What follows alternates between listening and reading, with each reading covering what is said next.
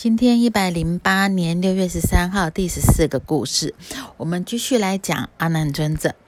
好，呃，会讲阿难尊者的起因，是因为呃前几天我讲了一个《楞严经》如何传到中国来。在唐朝的时候，那中间也提到了隋朝的智者大师，因为隋朝智者大师在说法的时候，这时候有一个印度的僧人就跟智者大师说：“您今天讲的法跟我在印度看到一部经很像，这部经非常的殊胜，叫做《楞严经》。那希望说，呃，智者大师您有幸之年、有生之年呐，有这个幸能够拜读这部经。”当智者大师听到这个印度僧人跟他讲这的时候啊，就是他讲的观念跟这个释迦牟尼佛的一部大经典《楞严经》非常相像的时候，他就在这个天台山盖了一个拜金台，整整就往了这个西方这个印度的方向，整整拜了十八年，一直到他入涅盘往生。这部。楞严经在隋朝都还没有传到中国来，然后楞严经就是在唐朝的中期武则天那个时间点，哈，在武则天那个他的这个时间传到中国来的。那楞严经是怎么来的呢？而且我相信大家一定也听过，呃呃，咒中之王楞严咒，好，最厉害的就是咒中之王楞严咒，这是怎么来的呢？这个就是话说有一天。呃，在那个舍卫国，舍卫的国的国王呢，就是释迦牟尼佛的好朋友，就是波斯匿王。在之前有没有提到波斯匿王的减肥计？有没有？他要减肥，因为他太胖了，去拜去跟释迦牟尼佛，就是跟佛陀去请法的时候，走一走就就气喘吁吁的，所以释迦牟尼佛就给他一个减肥剂，所以他吃了这减肥剂就很开心的回去以后就瘦身成功这样子。然后呢，刚好这一天呢，这一天是什么时候？是什么日子呢？就是波斯匿王他父亲的这个忌日，所以呢，他为了要呃孝养他的父亲啊，做功德，所以他在这一天父亲的忌日，就是广设供养，然后就请释迦牟尼佛来这个皇宫里面来接受应供，这样子，然后为为他的父亲做福田。那这天同时呢，也是农历的七月十五号。农历七月十五号呢，在佛教里面呢，就是等于呃夏安居的解夏。那也是呢，呃，我们在佛教讲的也是盂兰盆的呃盂兰盆节，就是暮年救母这样子，这是盂兰盆。所以七月十五是一个非常殊胜的一个日子哦。它不仅是呃印度印度的僧人在下在印度在。下安居三个月是从四月十五到七月十五，这个未来再跟大家讲为什么叫做结下安居的缘由。那以及七月十五，同时也是暮年救母那个盂兰盆，这个就跟地藏经的也有一点点的关系。这个我们未来可以再讲这些的故事。所以在农历的七月十五，波斯匿王呢就请了释迦牟尼佛到皇宫来应供。那当然这一天呢，就是盂兰盆节，所以其实有一些长者居士也会想要供养，但是佛陀不可能到处。就是很像我们讲的哈，到处去跑趴哈，就是一顿一顿接着吃，所以佛陀就把他的弟子就分了很多的小组，就说哎，那这一组呢去接受某某居士大德的供养，某啊某某长者的供养这样子，所以呢佛陀就带了一些人哈，这一些随行的弟子就到波斯匿王这个皇宫那边来接受供养，这时候啊。唯有谁没有跟上呢？就是阿难。阿难为什么没有跟上这一次的供养的原因，是因为一早佛陀就遣他去外地去办事，所以等他回来的时候，佛陀他们要接去中午要去应供，在整队排班，阿难还没有回来。所以呢，那因为吃饭的时间到了嘛，我们要如如时间如期的去赴约，所以呢，佛陀就带着这些弟子们，他们就各去。各个小路小路这样排队，然后呃，这个可能第一小队到皇宫啊，第二小队到某某长者家，然后到某某的居士大德家去。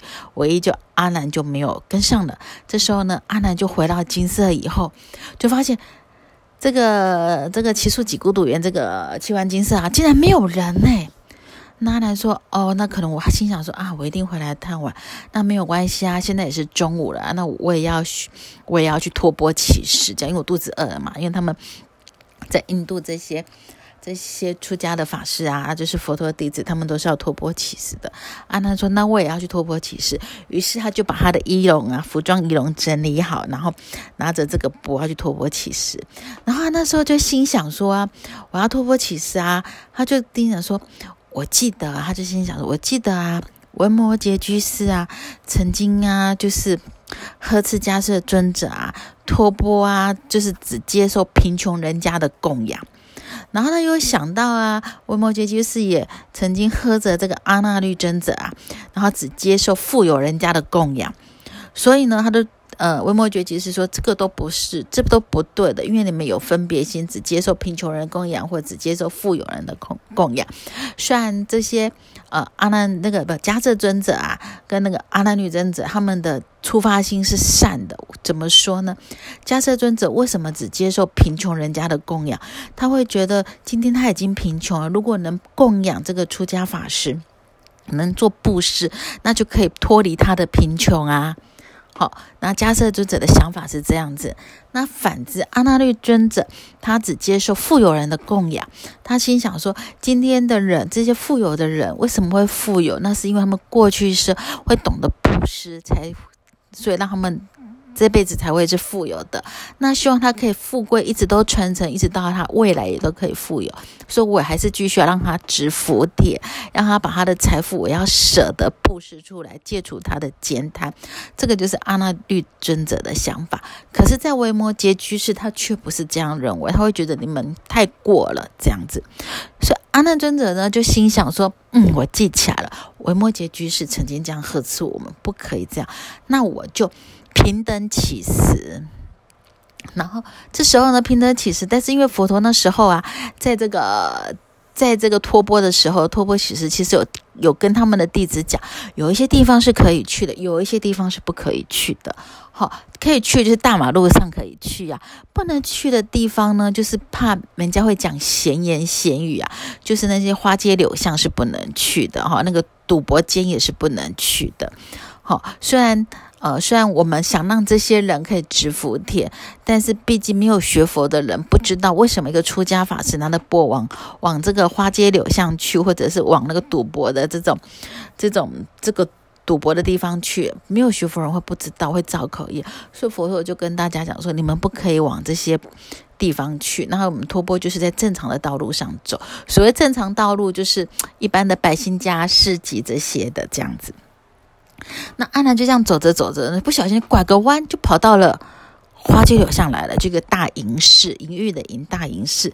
这时候呢，就看到了一个美丽的女子。这个美丽的女子叫什么呢？她真的名字听起来就真的超厉害的。这个女子呢，叫做摩登前女。当摩登前女看到相好庄严的阿难，一看他第一眼，马上就一见钟情，非常的爱慕他，就想要跟就。就拉着阿难的衣服，都说我要嫁给你，我要以身相许。阿难就马上合掌跟他走，说：“施主不行，我是出家众，所以这个这件事情是不对的，是不可以的。”那摩登情侣说：“我不管，我就是想要嫁给你。”那阿难说：“没有，我只是想要来请托钵乞食，只是想要来给你化缘一我的午餐而已。”那这个摩登情侣说：“哦，你要来吃饭可以，可以那你来我家好，你来我家。”他就把。阿难请到他家来接受他的供养。那摩登前女，她她的妈妈呢，就是这个阿布也更厉害啊。基本上他们是属于就是会招那个大幻术的，就是会有那种会个大幻术，就是应该讲就是有咒语就对，是邪邪教有那个咒语。那摩登前女当看到看到安娜就好开心，把安娜接到家中以后，这个女儿啊，摩登情侣就跟她妈妈讲说：“我想要嫁给他，我好喜欢他，我看到他就是要嫁给他，我不管，我要以。”就是我要，我要，就是我要跟他以身相许。那他的妈妈就拉着他女儿说：“你谁都可以呀，他就是不行。”为什么你要选他？为什么我不行，不能嫁给他呢？妈妈就说：“因为他是佛陀的弟子，他是出家沙门，他是出家师傅，你是不可以嫁给他的。”那女儿说：“我不管，我就是要嫁给他，我不管。”那然后他这个女儿，这摩登前女就一直去要挟他的妈妈，然后就以使名字，就是：“不管，我就是要非嫁给阿难尊者。”至少妈妈拗不过他唯一的女儿，他都说：“好吧，好吧。”那我帮你好了。于是这个妈妈就受就念了一个大幻术，这个幻术名字太长了，记不起来，就念了大幻术这样子，然后就就是这个蛊惑阿难的身心灵这样子，然后可以让他女儿可以满月。那为什么摩登伽女一看到阿难就嚷着就我一定要嫁给你，对他一见钟情呢？就是摩登伽女跟阿难过去生就当了五百世的夫妻，所以他们的姻缘是非常深的。但是这一世他们相遇了，但是他们相遇的时间点是不对的，因为当他们相遇的时候呢，阿难是出家众，他持佛陀的戒律，他同时又当了佛陀的侍者。因为那一年佛陀应该是六十多岁，那阿难跟佛陀差了三十几岁，所以刚好阿难是正值我们讲的青壮年的时候，三十出头正是青壮年，外加阿难月如满月圆，然后长得非常相好庄严。相传阿难有诶佛陀三十二相，阿难有三十相好，所以阿南就是一个非常俊俏的人。所以今天。阿南遇到了摩登前女，时间不对。为什么阿南是出家众？如果今天阿南只是一般的在家居士，他们这一次又在一起，那就是五百零一世的夫妻了。但是，并不是因为阿南遇到摩登前女了，阿南已经持了佛的戒律了，他知道这是不对的。可是摩登伽女傻乎乎的，他不懂，因为他没有学佛法，他只觉得我看到阿南，我就是很喜欢他，我就是要嫁给他，所以他就这样一直。去拆欢他的妈妈，他妈妈心疼女儿，就持了这个大幻术咒，让阿难差点破失戒体。这样子，这个时候释迦牟尼佛在哪里呢？他在皇宫里面接受波斯匿王的应供。然后，难道我们想看波斯匿那个佛陀不知道他他的侍者侍者弟子？出出大灾难了嘛？他一定知道的。所以正常人，这个这个知道他的小孩啊出灾难，一定赶快去救他。可是我们的释迦牟尼佛并没有，他还是把这个斋饭给吃完了。吃完了以后，马上就整队就回到金色去。那通常都是佛陀接完应，嗯，呃，应供完以后，一定会身作说法。然后那一天佛陀就说：“那我们到金色去说法好了。”所以呢，他就在波斯匿王的皇宫吃完饭以后，其实他那时候已经知道阿难遇到大灾难了，所以吃完以后就把队伍整一整，就那我们就回金色去。这时候就为跟随的就是跟佛陀一起去应供的这些弟子，还有在皇宫一起供养的这一些居士大臣跟国王，他们。就一行人就来到金色了，然后大家都盘踞在一起，就聚集在金色。那佛陀就身作说法的时候，他就就跟文殊菩萨打了一个小 pass，他并没有大声嚷嚷说：“文殊菩萨呀，我的阿难遇到灾难，你赶快去救他。”佛陀并没有这样大声的吆喝，他只是就这样会心一笑，宣说了这个楞严神咒，然后让文殊菩萨带着这个神咒去解救阿难。所以，当文殊菩萨拿了这个咒，宣说这个神咒，就到了这个隐士，就是摩登伽女家以后，就用这个楞严咒破了这个摩登伽女他妈妈这个大幻这个大幻咒，然后就把阿难带回来了。那正常他是只要带阿难回来嘛？于是呢，文殊菩萨呢就把阿难就拎回金色，就阿难后面还跟了一个人，就跟着摩登伽女。摩登伽女就只能就是一个傻乎乎，他说：“反正我就是非。”阿难不可，阿难到哪里我就到哪里。于是呢，这个爱考爱戴楼的这个文那个摩登情侣就跟着阿难，好的后面，阿难就在文殊菩萨的后面，就是一起来到金色。然后这时候大家都看到阿难回来啦，啊，在座的这些人都不知道阿难发生什么事，只到后面跟了一个女众而已。那唯一知道阿难出事的，就只有释迦牟尼佛跟文殊菩萨，所以他们当然碍于。不会讲说阿难发生什么事啊？可这个阿难也是犯事啊！一看到他的佛陀，就是他的师父啊，就是他侍奉的这个，他就开始就开始顶礼，就开始嚎啕大哭。他就觉得他满腹的委屈，那他不知道发生什么事。阿南就说：“我恨我，我一直都是照顾佛陀的饮食起居，但是我一向为权倒立，我都没有很认真在修行，以至于我现在遇到了这个大大的劫难，这样子。”哦，那释迦牟尼佛就跟他讲说，就就安抚他，他说没有，就就是安抚他这样子。然后又看看这个摩登伽女啊，他就说你为什么跟着阿难来呀？摩登伽女说，我就是喜欢他，我就是要嫁给他。他说，哦，那你知道阿难是住在金色这边的？是啊，不是住家里的。他说，佛陀说：“是啊，他就住在金色。如果你那么喜欢他的话，那阿难做什么，你就要跟着做什么呀。”那么摩登女说：“好啊，反正我只要能跟他在一起，他做什么我就跟着做，没差。反正我就是要跟他在一起，这样子。”于是呢，摩登前女也住到金色来啦。好，住到金色呢，阿南早上呢可能去做早课啊，摩登前女就跟在后面呐。阿南去扫地啊，摩登前女就跟在旁边呐。阿南至于是上架房啊、洗手间啊。那个摩登犬就跟着，就搞得阿难好烦哦。他就去跟释迦牟尼佛讲说，他真的很讨厌我去哪里他就跟着我。释迦牟尼佛就笑笑了，说：“哦，这样子啊。”于是他就把那个摩登犬女就呼唤来，他就说：“住了这么久，你还是真的很喜欢阿难呢？”摩尼说：“对啊，我就是要嫁给他。”他说：“可以呀，如果你要嫁给阿难，你看阿难没有头发，那你是有头发的人啊，除非你就要把头发给剃了。”摩登犬女说。是哦，要把我的头发剃了。好啊，跟他一样简单。那我把给头发给剪了。那释迦牟尼说：“那你要剪头发之前，等一下，这个是那个这个头发是父母给予的，所以你要经过你的家长同意。哦，身体发肤受之父，你要经过你的爸爸爸爸妈妈同意，你才能剪头发。”哦，才能跟阿难一样这样子。摩登前女说：“哦，是哦，好，那你等我，我回去跟我妈妈讲。”于是这个傻乎乎的这个摩登前女啊，好，就我就是很直的这个摩登前女没有心机，她只是一心一意的爱慕了这个阿难这样子，他就回去跟他妈妈讲说。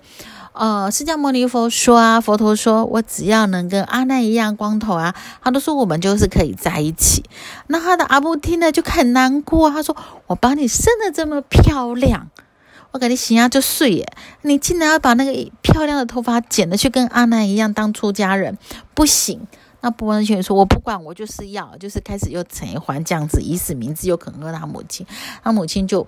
熬不过他，说好吧，那我同意你，那你就把个头发可以，你就跟阿难一样，就是去把头发给剃了这样子。然后呢，好了这样子，所以摩登圈女呢，真的就是回到僧团里，就回到金色呢，就跟佛陀说，我妈妈答应我了耶，她说我可以把个头发给剃了。那释迦牟尼佛都说哦好，然后就请这个理发师就把他头发给剃了。啊，过了没多久以后啊，他就发现阿难觉得摩登伽女真的很讨厌，就一直跟在他后面。这时候啊，释迦牟尼佛就见这个姻缘快到了，然后就跟摩登伽女讲说，就把他叫来说：“你喜欢阿南的什么呀？”他说：“阿南全身上下我都喜欢，我喜欢他的眼睛啊，我喜欢他鼻子啊，我喜欢他耳朵啊，他声他的声音啊，他的身形这样子。”他说：“哦，这样子，所以阿南的所有的东西你都喜欢吗？”摩登女婿说：“对啊，我都非常喜欢。”于是他们就，他们，然后释迦牟尼佛就跟他讲：“可是你知道吗？这个眼睛会流出这个眼泪呀，眼屎，这样你还喜欢吗？”摩登女说：“喜欢啊，因为我也有眼泪眼屎啊，所以一样我也喜欢。”啊，释迦牟尼说：“哦，这样子，那你知道耳朵也会有耳垢这一类的吗？”摩登女说：“知道啊，我也会有啊。”他说：“哦，那你知道阿南如果老了会会流口水啊，然后形那个面相会丑陋，不像现在这么庄严。你那时候你还会喜欢吗？”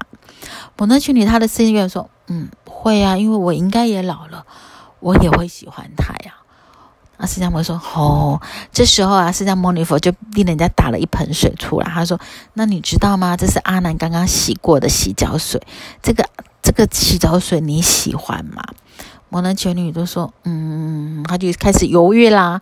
那是摩佛说：‘如果你真的喜欢，你觉得它就是阿难的东西，你都喜欢，非常，那你有办法把它喝掉吗？’摩尼说：‘那个是很肮脏的洗脚水，怎么可能把它给喝啦？这么不净的东西。’那佛陀就说：“这就对啦，你觉得洗脚水是不净的？那这个眼睛流出来的眼泪眼屎，难道是清净的吗？耳朵的里面的耳垢，难道是清净的吗？然后这个流鼻涕呀，身体这些九孔排出来这些，难道是清净的吗？那佛陀就用这个来跟这个摩登群女来宣说，这样子，摩登群女就慢慢因为这个不净观的解释，他开始慢慢对。”放下对阿难的贪着了。那呃，佛陀在金色宣说这个楞严经的时候，并不是一天就完分很多。所以呢，佛陀在讲这部经的时候呢，一开始就阿难就是因为发起了，就是遇到了这个摩登伽女嘛，所以佛他就回来哭哭啼啼，就跟他的就是他的侍侍奉的这个师傅，我们所谓的佛陀就讲，他就说我一向为权倒立故。那佛陀就问他，那你为什么为权倒立？然后。怎么样？怎么样？就是开始显出七住真心啊！这个心到底是在哪里呀？破妄显真。那佛陀在讲法的时候，摩登群里也在旁边跟着听法。那等佛陀把《楞严经》讲到一半的时候呢，阿难还那边是懂非懂的，还在跟佛陀辩解的时候，我们的摩登全女就开悟正果了。因为在平常就是，呃，他可能你看过去生也是有熏习佛法了嘛，所以今天我们要讲摩登全女，她真的傻乎乎的嘛？她也许真的是傻乎乎的，因为她看到阿难就是喜欢呐。为什么？因为过去是当了五百世的夫妻，然后今天相遇就是非常的。就一见钟情，他喜欢他。可是就像讲的，刚开始我讲的，时间因缘不对，时间点不对。因为阿难出现的身形是个出家众，所以这个是不对的。那再者，那相对相相对的，其实摩登群在过去生其实也有是熏习佛法，所以当佛陀跟他讲这个不净观的时候，他可以透着不净观慢慢破除他对阿难的贪着。